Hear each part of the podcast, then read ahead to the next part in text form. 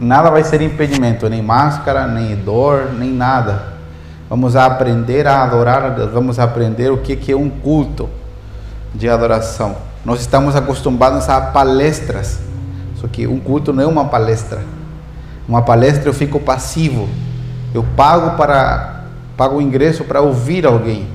Um culto não é um culto não é uma palestra.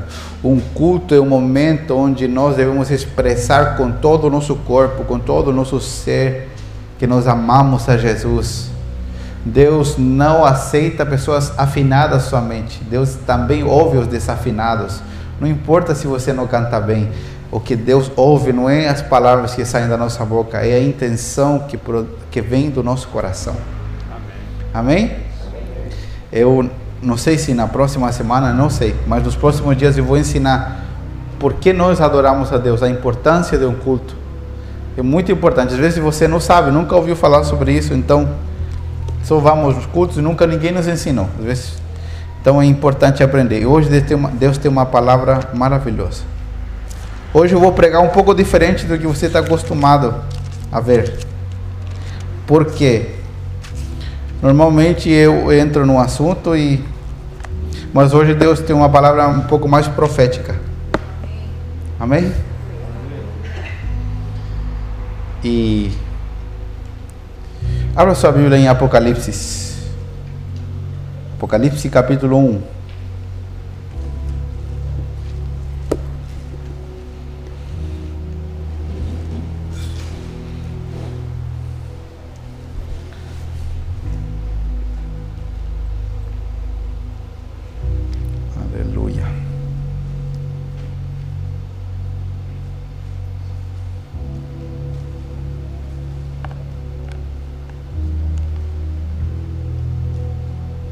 Versículo 4.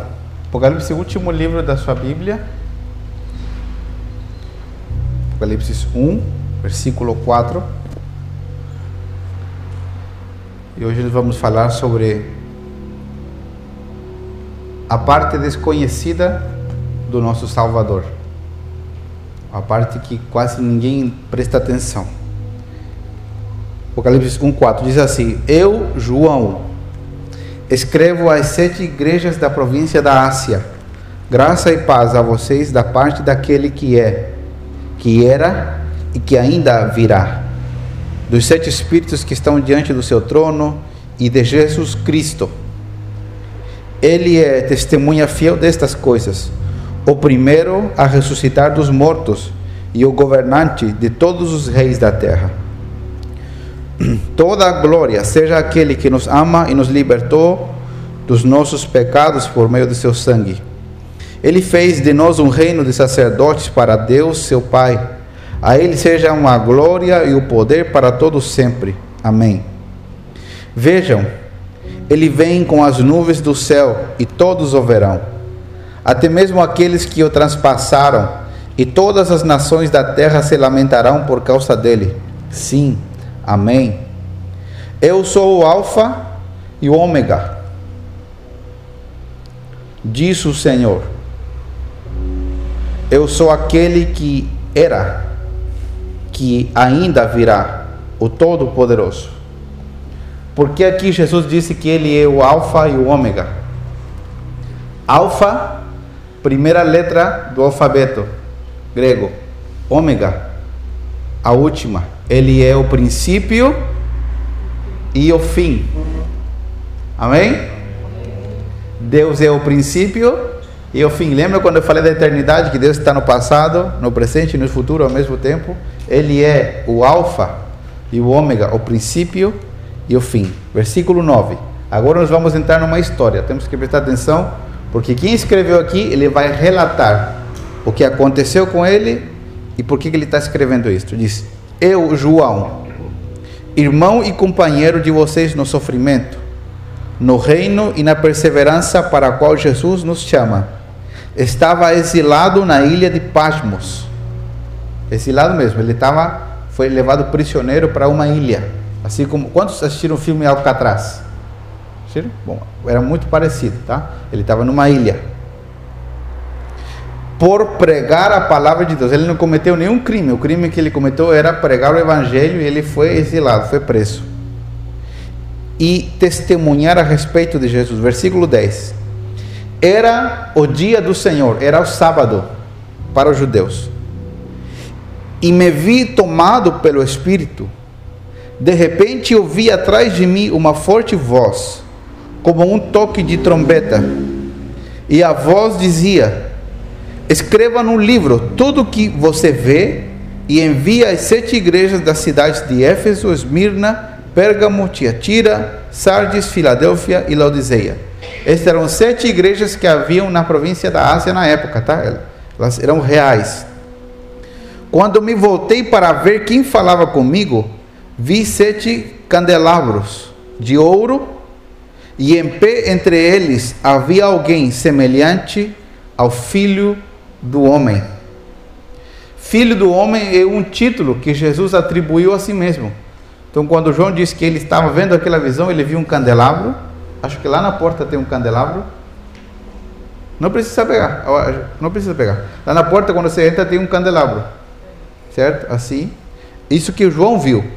E um candelabro, no meio do candelabro, ele viu um homem semelhante ao filho do homem, ou seja, semelhante a Jesus. E ele diz assim: e em pé entre eles havia alguém semelhante ao filho do homem.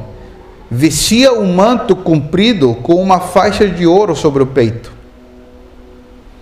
Aqui ele está mostrando a um homem como Jesus, só que com uma roupa diferente da que Jesus usava. Quando ele, João, conhecia Jesus, João andou com Jesus durante três anos e meio. Vestia um manto comprido com uma faixa de ouro sobre o peito. A cabeça e os cabelos eram brancos, como a lã e a neve, e os olhos como chamas de fogo. Quero que você comece a imaginar um homem com uma roupa comprida, com um cinto no peito de ouro, cabelo muito branco, como a neve, e os seus olhos eram como chamas de fogo. Os pés eram como o bronze polido, refinado numa fornalha, e a voz ressoava como fortes ondas do mar. Na mão direita tinha sete estrelas, e da sua boca saía uma espada afiada dos dois lados. A face brilhava como o sol em todo o seu esplendor. Quando ouvi, olha a imagem que ele viu. Vamos lá recapitular? Quando a gente lê, a gente se entender. Ele viu um homem. Ele, sabe quando você vê alguém de onde diz: será que não é aquela pessoa? Quem já teve essa experiência de você ir em algum lugar e você, pela silhueta, pela altura, você diz: não, é aquela pessoa, meu amigo. Ele viu alguém igual Jesus, o seu Senhor. Só que quando ele começou a ver mesmo, ele viu que a aparência era um pouco diferente. Ele diz que ele estava com uma veste comprida, um cinto de ouro no peito, seus cabelos eram branquíssimos, seus olhos eram como chamas de fogo. Não diz que era fogo, eram como chamas de fogo. O brilho do seu rosto era como o brilho do sol no seu máximo esplendor ao meio-dia, onde você não pode olhar da sua boca de sair uma espada afiada dos dois lados. Os seus pés eram como bronze polido, como recém-saído da fornalha. Disse: Quando eu vi ele, versículo 17, caí aos seus pés como morto. Olha o impacto que ele teve. Ele, porém, colocou a mão direita sobre mim e disse: Não tenha medo. Uau! Eu sou o primeiro e o último. Eu sou aquele que vive. Estive morto, mas agora vivo para todo sempre. E eu tenho as chaves da morte e do mundo dos mortos. Vamos ler até aí. Gente, estou emocionado. Aleluia. Nós sempre falamos do nome de Jesus, sempre usamos o nome de Jesus, a pessoa histórica que nós conhecemos, ou dos filmes, sabe o Jesus dos filmes?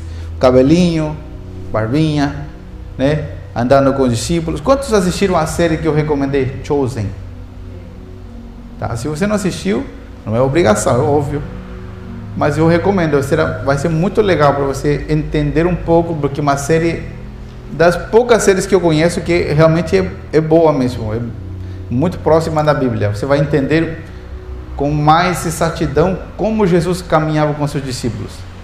Então, o Jesus que nós conhecemos é aquele homem judeu que caminhou com os discípulos, que andou sobre o mar, que levantou o paralítico quando furaram o telhado de onde ele estava pregando, que deu vista aos cegos, o Jesus que foi crucificado.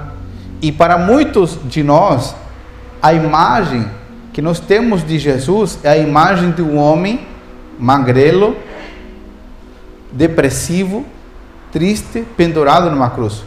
Essa imagem ficou por muitos anos.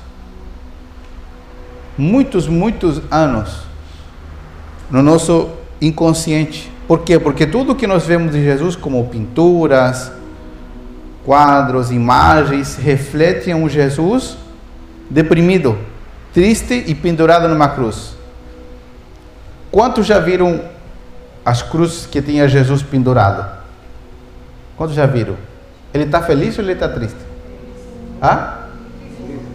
Morto, com uma cara de, de derrotado, certo?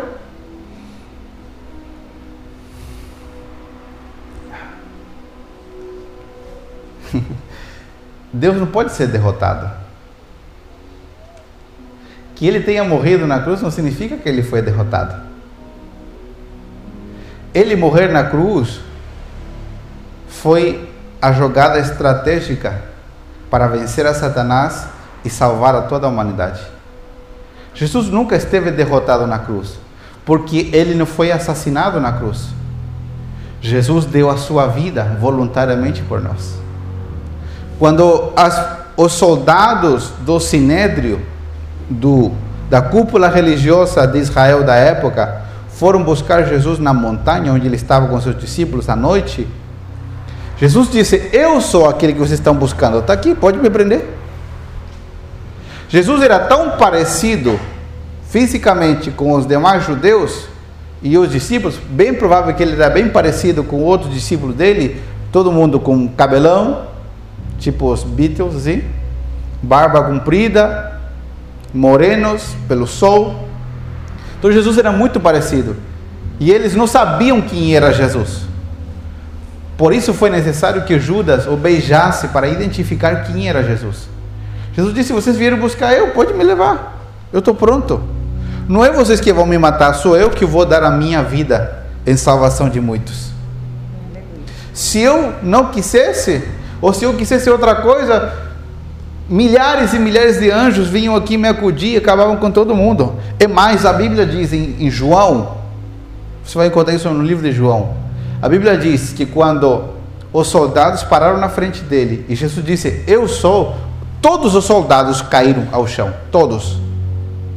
Olha que vergonha, os soldados vieram prender Jesus. Quando ele disse: Eu sou, eles caíram todos no chão, eles tiveram que se levantar e prender ele. Jesus não estava derrotado na cruz. Só que essa é a, a imagem e a mensagem que no nosso inconsciente está de que ele estava derrotado. E por muito tempo, mesmo nós, sendo salvos, servindo a Deus, participando da comunhão da igreja, ainda não temos uma visão completa de quem verdadeiramente é Jesus. Enquanto Jesus esteve na terra, ele fez diversos milagres. O livro de Mateus diz que sobre Jesus estava a unção sem medidas.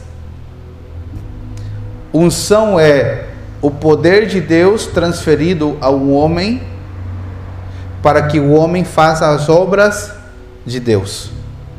É como quando você é, é, tem um, uma posição de autoridade em algum lugar, em alguma empresa, em algum escritório, e uma pessoa convidada sua vai lá e você dá um cartão, você dá um crachá, dizendo que essa pessoa está autorizada. Essa pessoa que está indo não é a dona daquele lugar, não é encarregada, mas você a autorizou. A unção é o poder de Deus que Deus nos compartilha sobre o homem, é uma porção desse poder para que nós possamos fazer a sua obra. E a Bíblia diz que a unção de Deus, o poder de Deus estava em Jesus sem limites. Só que, Vivi, o que acontece? O poder de Deus que estava em Jesus, enquanto ele esteve na terra, não é o mesmo poder que está disponível para nós hoje. Isso é muito importante aprender. O poder de Deus que estava em Jesus, quando esteve na terra, não é o mesmo poder que está disponível para nós hoje. O poder que nós temos disponível hoje é muito maior que o poder que estava em Jesus enquanto ele esteve na terra. Quando Jesus estava na terra, o diabo, Satanás, o vermelhinho, não sei como você quiser chamar, tem outros nomes, ele tinha legalidade, autoridade para agir na terra, para causar divisão, pecado, enfermidades, e Jesus lidou, trabalhou com Satanás de forma legal. Satanás tinha legalidade para agir na terra. Por quem deu legalidade a Satanás para agir na terra? Adão, quando Adão pecou no início, Adão tinha as chaves da terra, o governo, o domínio, e Adão, quando cedeu, cedeu ao pecado, entregou essas chaves nas mãos de Satanás. Quando Jesus estava na terra, Satanás ainda tinha as chaves do domínio tinha o domínio sobre a morte, tinha o domínio sobre o pecado, mas quando Jesus entregou a sua vida na cruz e ao terceiro dia foi ressuscitado, quando ele ressuscitou, você pode ler na sua Bíblia depois em casa, Mateus capítulo 28. Quando Jesus ressuscitou, ele apareceu aos seus discípulos e ele diz: Agora que eu ressuscitei, me foi dado todo o poder nos céus e na terra. Depois que Jesus ressuscitou, Jesus venceu a Satanás, lhe foi entregue todo o poder nos céus e na terra, e esse poder total sobre todas as coisas é o poder de Deus que está disponível para nós hoje. O Jesus que nós devemos ver não é o Jesus dos filmes o Jesus que nós devemos ter em mente, o Jesus que nós acabamos de ler em Apocalipse. Por quê? Porque o Jesus que João viu em Apocalipse, ele representa essas características: o cabelo branco, os olhos como fogo, os pés como um latão relucente, e essa espada saindo da sua boca, são representações do domínio, do poder, da autoridade e da glória que foi concedida a Jesus ao nosso favor.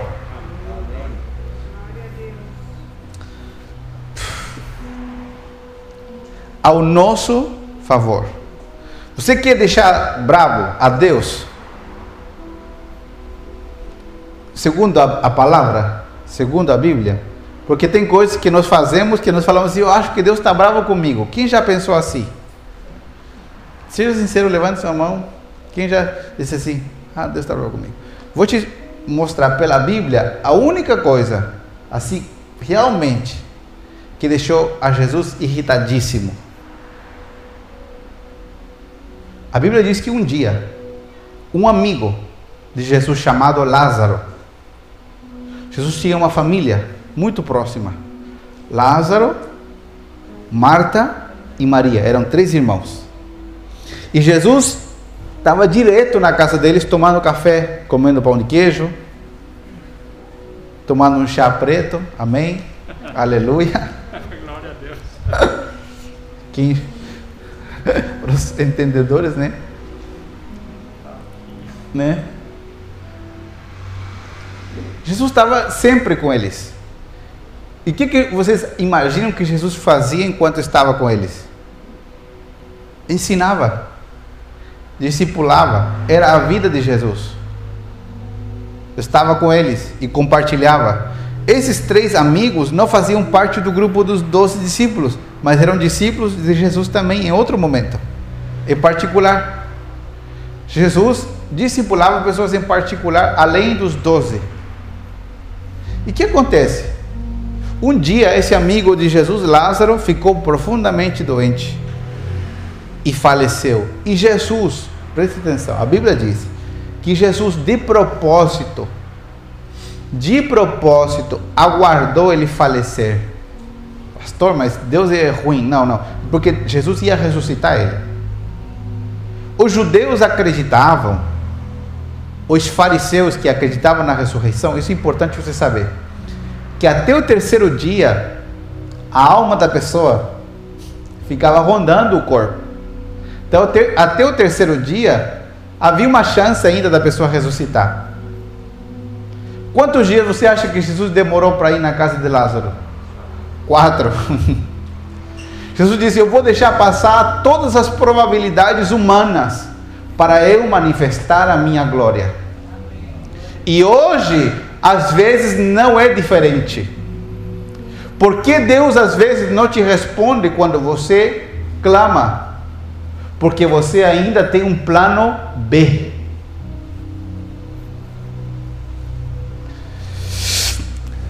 Amém? Pastor, por que, que Deus não me responde como eu quero? Enquanto você tiver outro plano, a não ser Deus, Deus não irá te responder. Deus quer que você veja e enxergue nele tudo, a toda a tua suficiência nele, porque você não precisa de mais nada a não ser de Deus. Deus não pode ser nosso plano B ou C ou a última oportunidade. Deus tem que ser o primeiro e o último, como Ele é, o centro de tudo. Porque às vezes Deus demora, pastor? Porque nós estamos dizendo com a nossa boca que estamos buscando por Ele, mas com o nosso coração nós estamos sempre atentos a outras oportunidades. Vou repetir, por que, que às vezes Deus demora em responder a nossa oração? Porque nesse processo de demora, você e Deus se fazem um e somente Ele se torna a sua única confiança. Todas as coisas que Deus nos dá na vida, como material, são para desfrutar e para abençoar a outros mas não são para depositarmos a nossa confiança nelas. A minha confiança deve estar em Deus.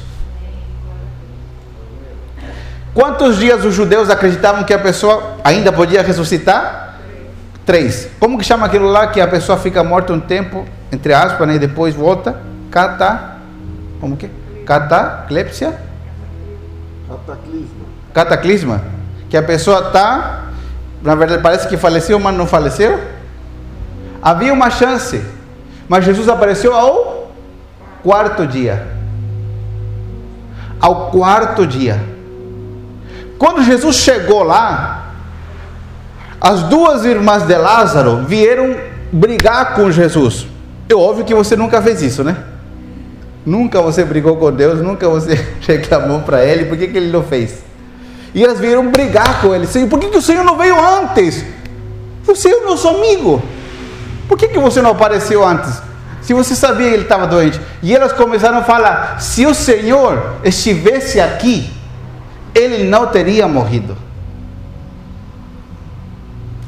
Jesus disse: Não, eu vou ressuscitar ele.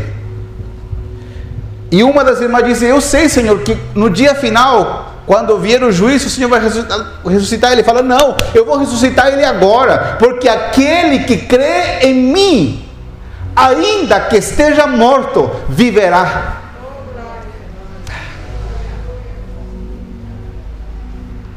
Aquele que crê em Jesus tem vida para sempre. Pastor, eu não vou morrer. Sim, todos nós vamos passar por um processo de morte no corpo. Mas na verdade nunca mais morreremos Porque a morte não tem poder sobre aqueles que creem naquele que já venceu a morte. Só que não foi suficiente a explicação de Jesus para essa mulher. E aí veio a outra continuou reclamando. E Jesus disse: Eu já falei para eles que se vocês crerem, vocês verão a glória de Deus. A gente não encontra em nenhum outro lugar dos evangelhos essa, essa frase. Isso demonstra que essa frase, se você crer, verá a glória de Deus. Jesus tinha falado para eles no particular, em alguma conversa, em algum café da tarde. Jesus entrou na aldeia onde eles moravam. E o que, que Jesus viu na aldeia? Choro, pranto. Se acostumava em Israel contratar pessoas para chorar. Olha que engraçado. Era costume contratar pessoas para chorar nos velórios. Não era suficiente as lágrimas da família, tinha que contratar gente para chorar. E havia grande tristeza na aldeia. A Bíblia diz, um dos, o versículo mais curto da Bíblia, Jesus chorou.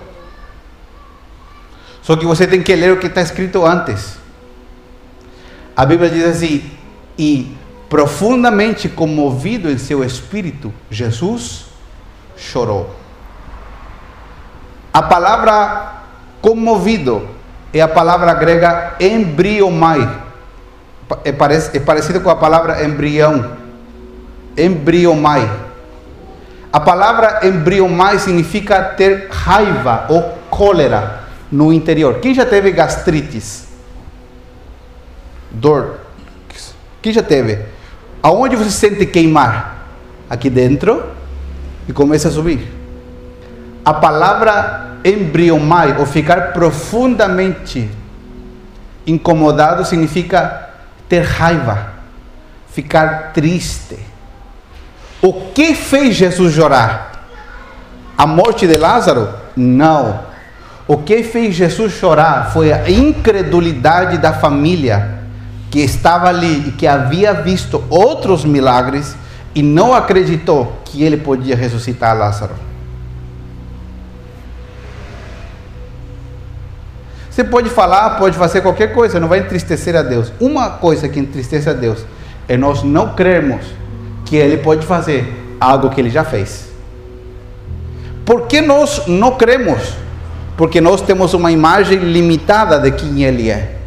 A igreja prega a um Jesus pequeno, a um Jesus limitado, a um Jesus fraco, a um Jesus que não, não consegue fazer nada, mas esse não é o Jesus da Bíblia. O Jesus da Bíblia, os seus olhos são como chamas de fogo. da sua boca sai uma espada aguda, afiada.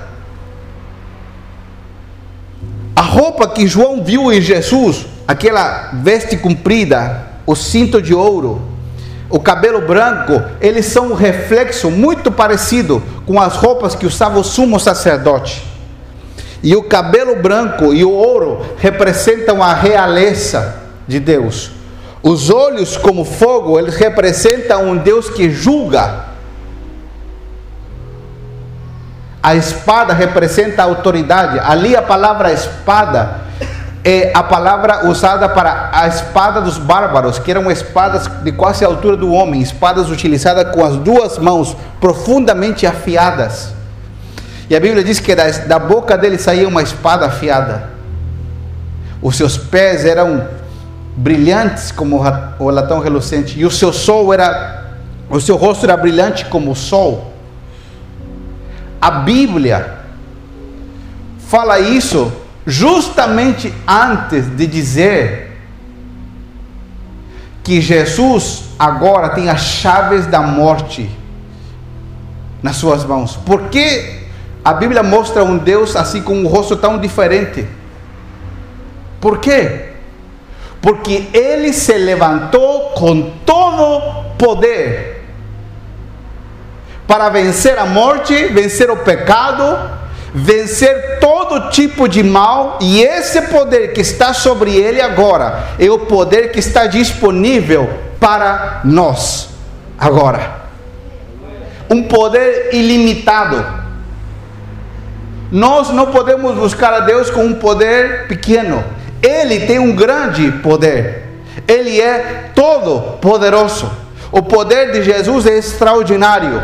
Aqui em Apocalipse 1, Jesus se revela como Jesus Cristo. Não somente Jesus nascido em, Nazaré.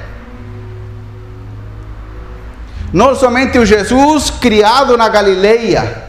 Não somente o Jesus terreno, senão que o Jesus glorioso, Filho de Deus, todo-poderoso. Esse é o Jesus que nós temos acesso agora. Por que, pastor? Quando você tem um encontro com Jesus, você pode ver os seus olhos brilhando, e é o olhar de Jesus que nos cativa, é o olhar de Jesus que nos constrange, que nos transforma. Quando vemos a Jesus dessa forma, nós sentimos essa espada cortando profundamente no nosso interior. Nós temos essa espada que sai da boca de Deus ao nosso favor. Quando você ora, Deus libera uma palavra. Onde estava a espada que João viu? Na mão ou na boca? Na boca. Quando Deus libera uma palavra, não importa o empecilho que estiver na sua frente, tudo aquilo será arrancado, desarraigado com um só corte da, da voz de Deus. Amém? Agora eu quero ir para o centro dessa mensagem. Abra sua Bíblia em Marcos. Marcos, capítulo 5.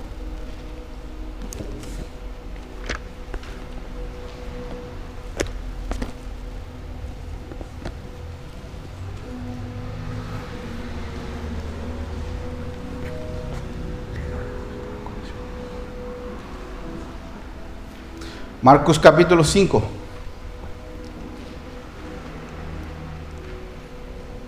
Versículo 21.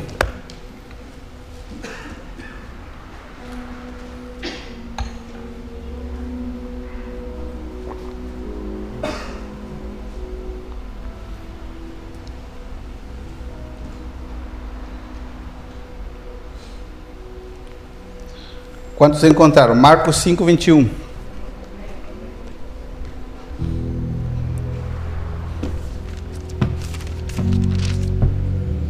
Só ligar o ar-condicionado aqui. Jesus entrou novamente num barco e voltou para o outro lado do mar, onde uma grande multidão se juntou ao seu redor na praia.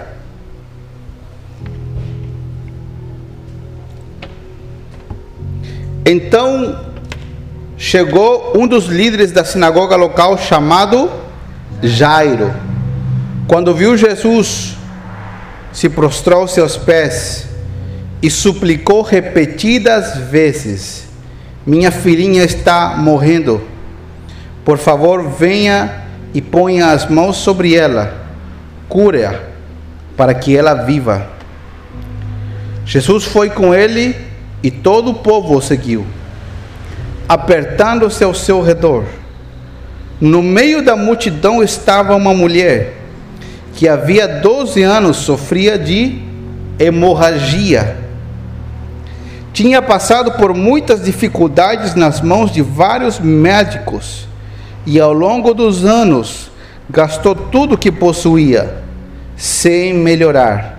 Na verdade, havia piorado.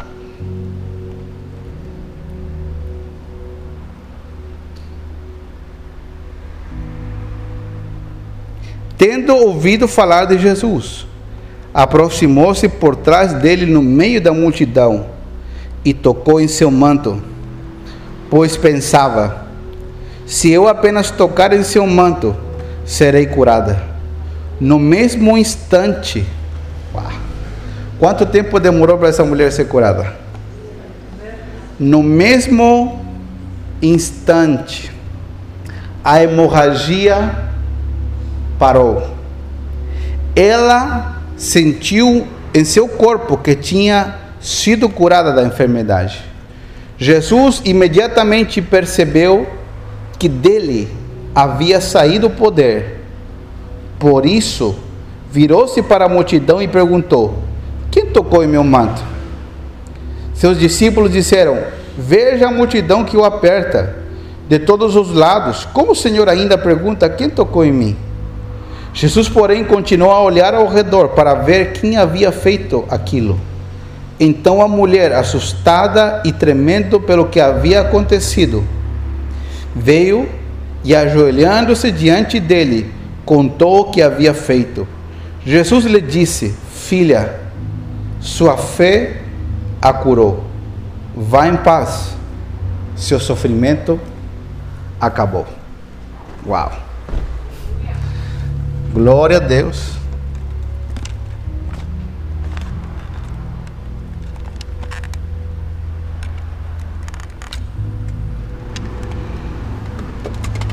Glória a Deus pelo ar condicionado.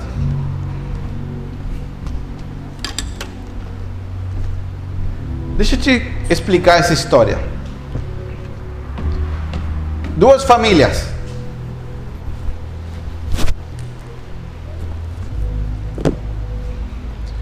Jesus indo para um lugar lotado de gente. Lotado de gente. A fama de Jesus era tão grande, as pessoas não deixavam Jesus andar. Por isso que a Bíblia diz que Jesus ia de madrugada no monte para orar. Porque ele não tinha sossego, nem de manhã, nem de tarde, nem de noite. As pessoas, aonde Jesus estava, invadiam os lugares onde ele estava, para ouvirem ele falar e para serem curados. E a Bíblia diz que Jesus indo, havia uma grande multidão. E veio um homem muito importante, um religioso da época que tinha filha doente, estava quase morrendo. E veio procurar Jesus e suplicou a Jesus: Vai na minha casa, por favor, para curar minha filha. Jesus estava indo para a casa dele e no meio da multidão, quantas pessoas enfermas haviam no meio daquela multidão? Vocês imaginam? Me ajude, me responda. Quantas? Várias? Ou você acha que só havia uma? Várias. Quantas pessoas foram curadas naquele dia? Somente uma. Quantas pessoas havia enfermas? Várias. Quantas foram curadas? Somente uma. Aqui nós vamos aprender uma grande lição. E essa é a palavra profética que Deus, que Deus tem para a sua vida hoje. A Bíblia diz que havia uma mulher no meio da multidão com hemorragia. Imagina uma mulher com hemorragia sangrando 12 anos sem parar. Não dá para imaginar. 12 anos. A Bíblia diz que não era uma mulher simples, porque ela, a Bíblia mostra que ela tinha recursos. Primeiro, a Bíblia não falava de mulheres, não atentava muito para os detalhes das mulheres. A religião judaica não dava importância para as mulheres. E a Bíblia para nessa mulher e diz que ela tinha recursos e ela gastou tudo que ela tinha com os médicos. Mas ela não melhorou, na verdade só piorou. Às vezes nós estamos procurando soluções em outros lugares e não queremos reconhecer, mas na verdade estamos piorando. Só que essa mulher disse: Eu não aguento mais, eu tenho que fazer algo. E hoje é o dia do meu milagre. Hoje é o dia que a minha vida vai ser transformada. Hoje é o dia que eu faço o que for necessário mas Jesus vai prestar atenção em mim. Centenas, milhares de pessoas ao redor de Jesus. A Bíblia diz que a mulher foi por trás. Jesus usava um manto, assim como a cor da, da jaqueta da sua mãe Lu. Marrom, bege, não sei, bege assim, com umas é, tirinhas, fitas, tirinhas assim, né? Com umas, é, com umas franjinhas, umas tirinhas azuis em volta do manto. Várias.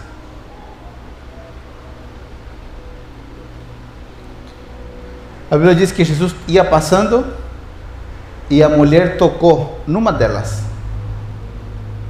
Na hora que ela tocou, a hemorragia parou. Na hora, instantâneo.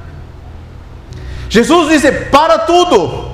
Alguém acabou de me tocar. Se Jesus estivesse com você, você fosse um discípulo, você faria o mesmo escândalo que os discípulos fizeram.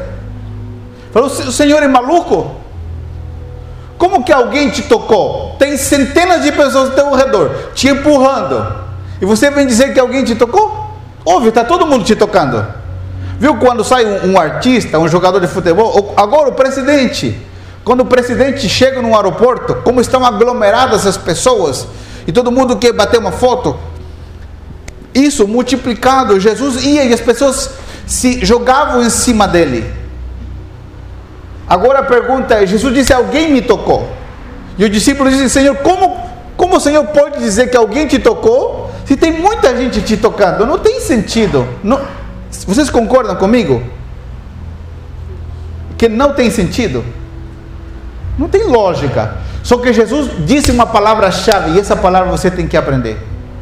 Porque muitas vezes nós falamos assim: eu vou no culto e não acontece nada comigo. Eu estou orando e Deus não faz nada. Deus curou vários e eu continuo enfermo. Por que será? Será que é culpa de Deus ou será que eu não fiz algo certo? Essa é a pergunta que eu tenho que me responder. Será que eu ainda não descobri qual é o segredo para Deus manifestar o seu poder? A Bíblia diz que Jesus olhou para os seus discípulos e disse: Sim, eu sei que as pessoas estão me apertando, mas alguém tocou em mim, porque eu senti poder saindo de mim. Eu senti que alguém arrebatou, que alguém tomou algo que está em mim. Por isso sei que alguém me tocou. Todo mundo estava apertando esperando que Deus fizesse algo por eles. Mas somente uma mulher disse: Eu vou tomar o que eu preciso da mão de Jesus, porque Ele quer me dar.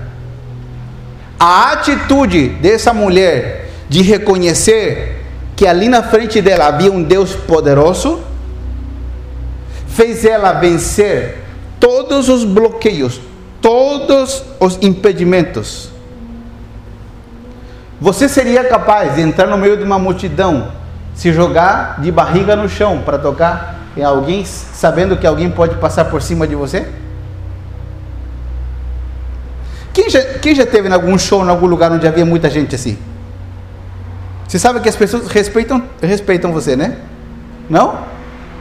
Você já viu que é muito normal nesses shows ou em jogos de futebol haver avalanches humanas e uma pessoa tropeça e cai e outros passam por cima?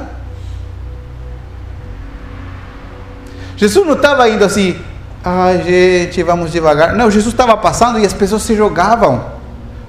Essa mulher entrou por trás, de alguma forma, por baixo, se jogou de alguma maneira que disse: é agora a minha vez, ou eu vou ser pisada Alguém vai esmagar o meu corpo, minhas costas, minha cabeça, meu braço.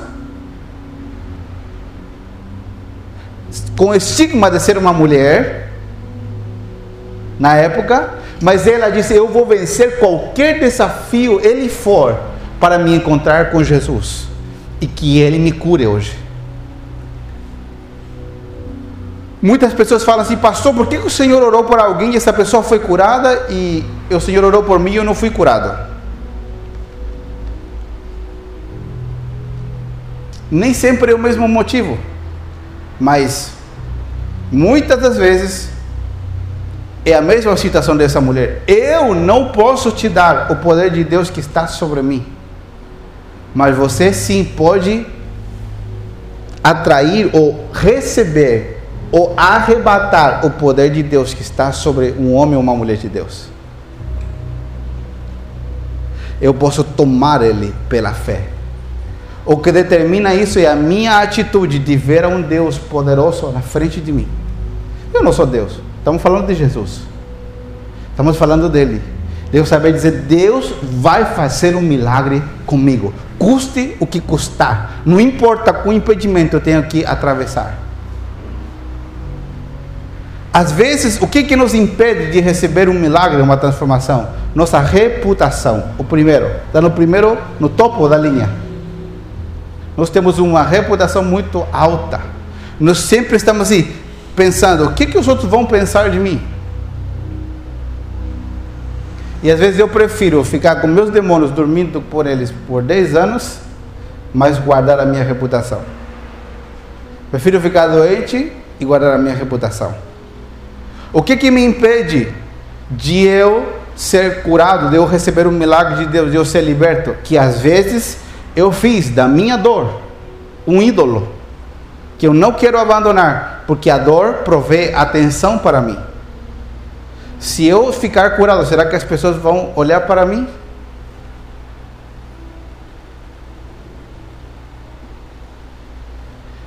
Quais são as barreiras que nos impedem de ver um Jesus glorificado, poderoso? Pode haver várias, mas hoje Deus está te chamando a você quebrar qualquer barreira que houver, porque a transformação, o poder de Deus manifestado sobre a sua vida depende da tua atitude. Deus está pronto com seu poder para derramar o seu poder e fazer um milagre extraordinário sobre a sua vida. Até onde você está disposto a ir para receber esse milagre? Até onde você está disposto a ir para que Deus faça o que você necessita? O que você precisa que Deus faça? Você tem que tomar a atitude dessa mulher. Essa mulher não ficou esperando que a resposta viesse de outros. Você não é um coitado, essa é a palavra correta em português, né? Não sei se tem uma expressão mais bonita, mas eu acho que essa é a única expressão. Você não é um coitado, você é um filho e uma filha de Deus. Você tem que se levantar e dizer: Deus me deu, Ele é meu Pai, eu vou tomar posse, eu vou arrebatar aquilo que me pertence. Eu vou arrebatar a minha liberdade, a minha transformação, a minha mudança de vida, a plenitude de Deus sobre mim. Eu vou viver o que Deus planejou para mim. Não espere de outros. Não coloque a sua esperança em outros. Coloque a sua esperança em Deus em Jesus. Em qual Jesus? No Jesus derrotado numa cruz? Não, no Jesus ressuscitado. Naquele que é todo poderoso, naquele que quando fala, a sua palavra sai com tanta autoridade, com uma espada afiada. Você quer ver uma transformação na sua vida familiar? Diga, eu vou tomar posse daquilo que me pertence vou arrebatar aquilo que Deus preparou para mim. Nós estamos num momento da história onde nós vamos ou paramos. Vamos ou paramos? Anteontem, é, se não me engano, anteontem, isto. Eu estava ao meio-dia, celebramos um casamento, um momento de muita alegria. De tarde, eu recebi a notícia de uma pessoa que eu conhecia, um grande homem de Deus, que faleceu com 53 anos.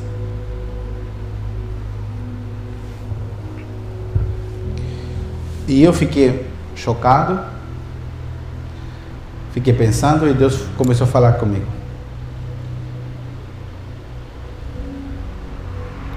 Meus amados, nós estamos num momento da história onde nós vamos ou nós paramos. Como nós poderemos deixar um legado, uma herança para aqueles que vão ficar depois de nós. Somente conhecendo a Deus.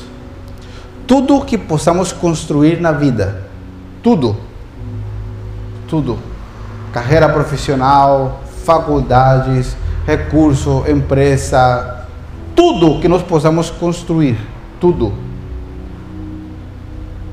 não vai deixar um legado para a próxima geração como conhecer a Deus e viver para Deus. Com isso não quer dizer que eu tenho que fazer uma coisa e deixar de fazer a outra, mas o que vai marcar a minha vida, a história das próximas gerações, é gente que conheceu a Deus. Gente que conheceu a Deus. Porque o que Deus nos dá é eterno. O que fazemos para Ele tem valor eterno. Onde está o ponto da sua necessidade?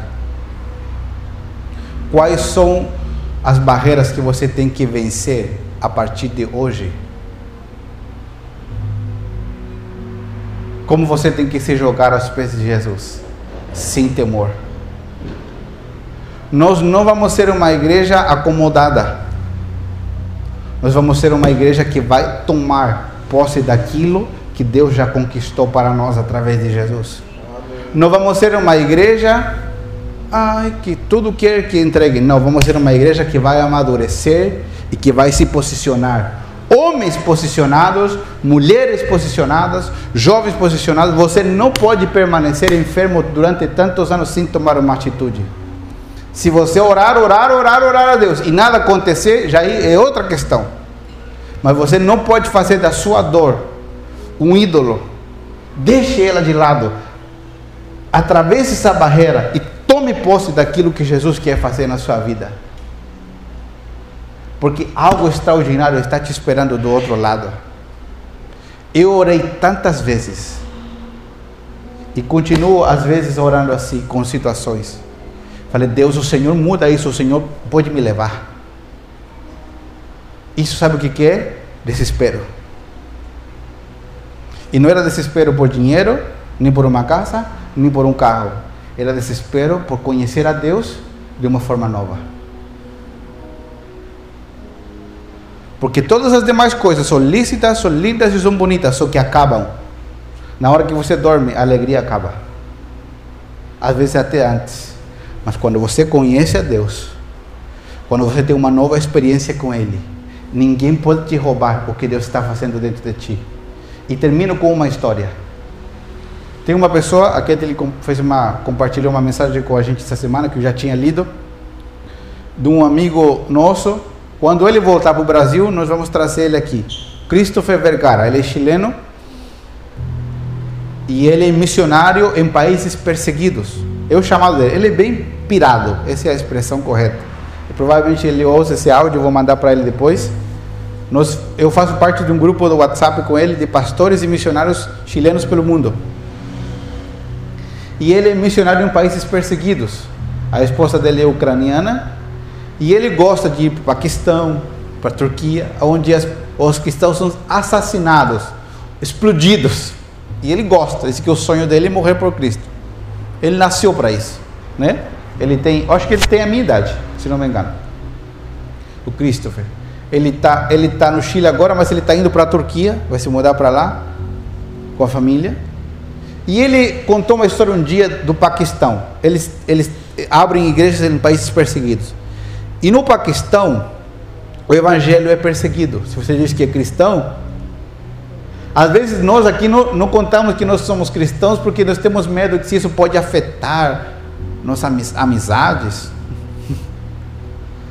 Olha o que ele diz que lá no Paquistão, muitos cristãos que tinham dívidas contra o governo quando se convertem, eles são obrigados a pagar as dívidas com trabalho forçado. E eles falam assim: se você negar a Jesus e você voltar para o Islã, nós perdoamos sua dívida. Mas se você continua sendo cristão, você vai ter que pagar. E uma das formas deles pagarem, uma é fazendo tijolos de barro. Quem tem que trabalhar? Os pais e as crianças. Crianças de 3 anos fazendo tijolos no sol o dia inteiro. 10 mil tijolos, eu acho que era por. Lembro se era 5 ou 10 dólares que eles pagavam. 10 mil tijolos. Não vai pagar a dívida nunca. Só que havia outra forma de pagar a dívida. E é limpando esgotos. Tinha uma tampa do esgoto. Pensa numa podridão. A grande maioria das pessoas que limpam esgoto morrem em questão de meses pela quantidade de gases acumulados naqueles lugares. Eles não entram com nenhuma proteção, eles entram assim, sem luva, sem nada, sem máscara, porque a intenção do governo é matar. E para um desses irmãos que converteu, gente que está ao redor do Christopher perguntou: por que você não nega a Jesus? E você se liberta dessa escravidão ele disse assim: nunca mais ninguém pode fazer um escravo eu novamente. Deus já me libertou. Nada que o homem possa me fazer vai me escravizar novamente. A escravidão não é algo exterior. A escravidão é algo que passa se eu conheço a Deus ou não. E esse homem disse: Eu prefiro morrer, porque se eu morrer já estou com Cristo mas escravo, limpar, isso não me faz escravo. Eu era escravo antes do pecado. Deus já me libertou. Ninguém nunca mais pode me escravizar, porque Deus já me libertou. é por isso que a Bíblia diz que nós somos mais do que vencedores. Sabe quando você é mais do que vencedor? Quando tudo que você vê diz o contrário.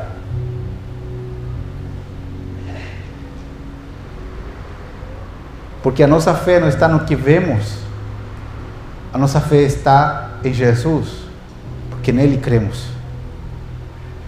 E se você crer com toda a firmeza, Deus pode fazer milagres. Se você acha que o que você viveu já é extraordinário, Deus está pronto. Pronto. Só esperando o movimento céu. Para que tudo que você acha que é extraordinário fique no chinelo perto do que ele vai fazer. Irmãos, eu não troco por nada. No casamento nós estivemos conversando um pouco. Eu não troco por nada pregar o Evangelho. Por nada. Por nada. Nada nesse mundo pode se comparar a ver o poder de Deus fluindo e transformando a vida de outros. Nada que possamos construir, nada que possamos ganhar, nenhum, nenhum alvo, nenhuma meta que possamos conseguir nesse mundo nunca poderá se comparar a conhecer a Deus, o seu poder e a manifestação da sua glória sobre nós. Nada. Todas as demais coisas ficam abaixo do chinelo comparado com Deus, a sua glória e o seu poder. Isso não tem a ver com uma filosofia, tem a ver com uma realidade. Porque aquilo que Deus nos dá não pode ser comprado. Aquilo que Deus nos dá não pode ser aprendido na faculdade, nem com um guru, nem com uma nova filosofia. Aquilo que Deus nos dá é gratuito e nós temos acesso através do amor de Jesus. E nós temos que nos transformar em gente com uma experiência, em gente que diga: vem comigo. Por que, que você acha que eu fico assim? Que eu vibro quando prego, quando ensino? Não sou quando. Eu não sou uma personagem. Um, uma personagem, um personagem, não sei como que se fala. Personagem. Eu não venho aqui falo, não, vou, agora você. Não, eu sou assim o dia inteiro. Você pode sentar comigo, podemos conversar, e eu me empolgo, eu começo a falar, porque eu sei o que eu estou te dizendo. Eu vi esses olhos brilhantes no meu rosto. Sabe quando eu vi eles? No dia 27 de janeiro de 1999. Eu estava no interior do Chile eu nunca cheguei, não gostava da igreja. Minha família era da igreja. Eu odiava, achava chato. Eu usando brinquinho, de boné. Você não consegue nem imaginar, né?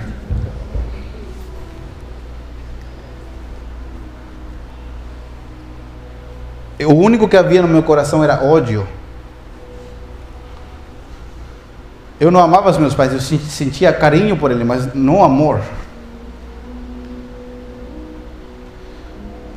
E eu lembro que nós fomos num, numa reunião, só haviam adolescentes e juniores. Lugar precário, nós fomos em barracas, era um acampamento. Eu fui enganado para esse lugar, porque me disseram que era um acampamento de escoteiros, mas era um acampamento de evangélicos.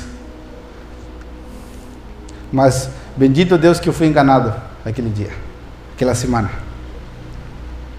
E eu fui no primeiro culto o culto com um teclado Cássio, com duas umas caixas de som assim bem fazia assim o som e com um violãozinho de madeira só.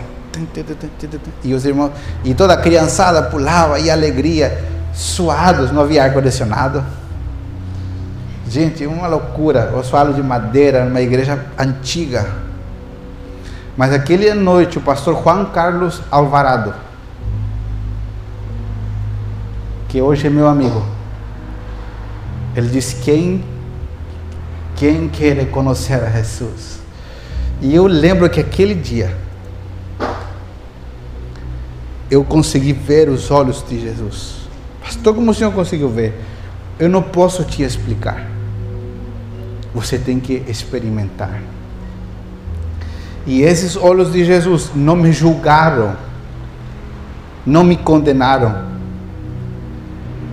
me deram amor e transformaram minha vida para sempre. Gente, como nós não vamos pregar o Evangelho? Porque Deus quer te dar uma experiência. Porque as pessoas aqui fora, os teus amigos, estão cansados de trabalhar e juntar dinheiro e estourar tudo e a vida deles não mudar. Eles não te falam porque eles são mais orgulhosos do que sinceros, mas no profundo do coração deles eles precisam a Deus. E Deus está levando você como um 007 por um momento infiltrado no meio deles. Uma hora você vai se revelar numa conversa simples, descontraída, num café. E você vai, você não precisa saber muito a Bíblia nem teologia. Você não precisa falar como eu. Você só precisa ter conhecido o brilho de Jesus nos seus olhos, ter sido perdoado. Isso isso vai te impactar de uma forma tão profunda. O que muda cidades e famílias não são grandes palavras nem palestras. É gente que conhece a Jesus, que viu Ele. Pastor, o Senhor sempre teve uma vida perfeita? Não, eu já passei por muitos problemas, enormes dificuldades. Mas nos meus maiores buracos da vida foi quando eu ouvi a voz de Deus como uma espada. Quando eu pensava que já não havia mais solução a voz de Deus saiu e rompeu tudo que estava na nossa frente e abriu um caminho. Pastor, eu estou passando por um monte de problemas. Glória a Deus. Bem-vindo ao time. Você vai ver a manifestação de Deus sobre a sua vida. O diabo não tem poder para atacar você. Se algum tipo de problema se manifesta sobre você, sobre a sua família, é uma oportunidade de Deus para ele se glorificar. Nada pode resistir ao poder do nosso Deus. Deus quer que você não seja mais passivo, que você entre numa vida que tudo que você faça, você não precisa virar pastor, você não precisa largar seu trabalho, você pode fazer o que você faz, mas que todo o teu ser transpire a experiência que você teve com Jesus. E quando as pessoas te vejam, elas digam: O que aconteceu com você? Algo tem diferente no teu olhar. É o impacto de ter encontrado com o Jesus poderoso. Qual barreira você tem que romper? Você viu que nós estamos orando todo dia, de segunda a sexta, de, de terça a sexta, perdão, porque segundo temos discipulado, 11 horas da noite. Pastor, Irmãos, tem coisa que eu preciso forçar você até que você aprenda. Porque senão você não vai sair da posição onde você está. Você tem que ir além. Eu vou tomar aquilo que é meu. Nós temos que ser intencionais intensos para aquilo que Deus fez. Não pense somente em você. Não venha no culto somente pensando em Deus suprir a sua necessidade. Isso é um detalhe para Deus. Deus vai fazer. Venha aqui buscando conhecer a Deus profundamente e se preparar para que aquilo que você aprende você possa contar a outros com as tuas palavras, do teu jeitinho. Às vezes aquilo que você ouviu em uma hora aqui você vai contar em cinco minutos, mas isso que você fez em cinco minutos pode mudar o destino de alguém. Amém. Esse é o Deus que nós servimos. Poderoso, grande, gigante, extraordinário. Nada, nada, nunca vai poder substituir o que Ele é, o poder que Ele tem. O que você necessita hoje? O que você precisa? Sabe um dos maiores, uma das maiores tentações dos pastores? Qual é? E que eu não quero cair nela, nunca eu oro a Deus para não cair nela, é fazer a igreja dependente do pastor. Eu quero que você aprenda a depender de Deus. Que você aprenda a conhecer a Deus. Ele é tudo para nós. Fique de pé, deixe sua Bíblia de lado.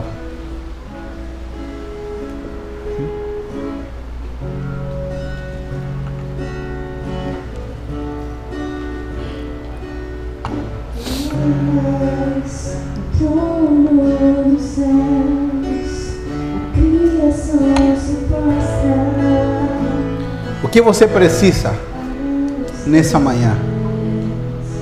Qual atitude que você vai tomar?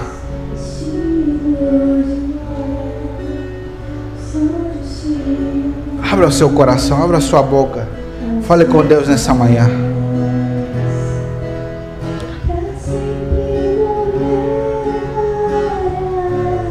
Pai, nós queremos conhecer a Jesus.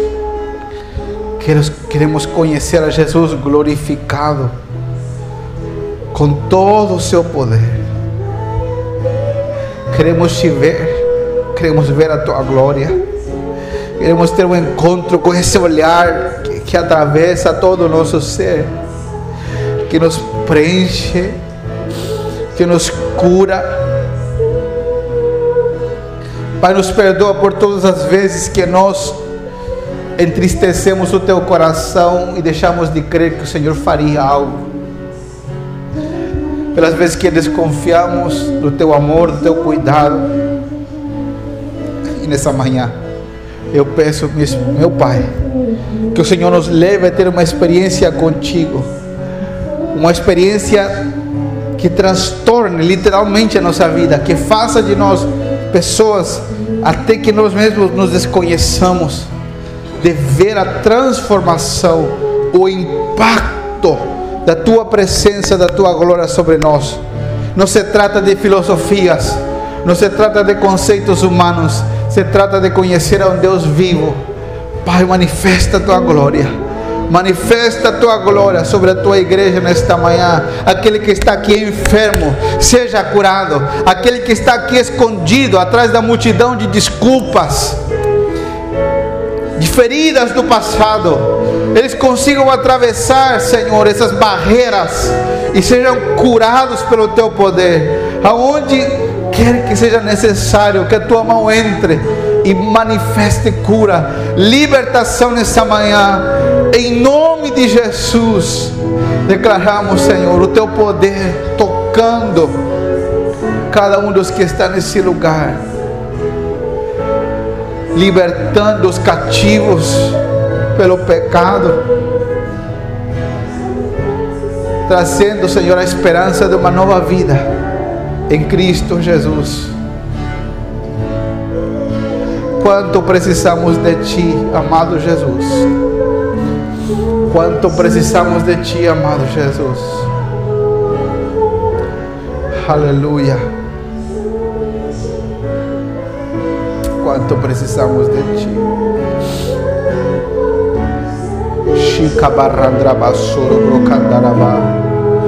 Quanto precisamos de ti. Nessa manhã, assim como você está de olhos fechados, eu queria fazer uma pergunta. Se você está aqui nos visitando pela primeira, segunda, terceira vez, você diz, pastor, eu nunca, nunca tive esse encontro com Jesus, nunca nunca senti que Deus me perdoou. E hoje eu preciso dizer a Jesus que eu quero Ele para mim, que eu quero me entregar, quero que Ele se torne meu Senhor. Se você nessa manhã diz, pastor, eu sou essa pessoa, eu preciso orar render a minha vida a Jesus, saber que Ele me perdoa hoje e para sempre. Se tem alguém assim aqui nessa manhã, eu queria orar com você. Deus quer mudar a sua vida para sempre. Se tem alguém aqui, todos nós vamos orar juntos. Eu queria que você colocasse a mão no seu coração. Se você é essa pessoa, queria que você colocasse a mão no seu coração. Nós vamos orar. E você vai repetir depois de mim essa oração. Todos nós, como igreja, vamos repetir. Vamos ajudar a quem está orando assim nessa manhã. Diga assim comigo, Senhor Jesus, nesta manhã, eu te agradeço, porque estou descobrindo que o Senhor me ama, que hoje o Senhor está perdoando todos os meus pecados. Hoje eu me arrependo da minha vida passada, te entrego minha vida e recebo tua vida. Muito obrigado, Jesus por não me condenar e por me amar tão profundamente e me transformar. Obrigado, porque neste dia eu creio que sou transformado para sempre, que sou curado para sempre, que sou liberto para sempre, em nome de Jesus. Amém. Amém. Aleluia. Aleluia. Aleluia. Aleluia. Aleluia. Algo Deus está desatando nessa manhã.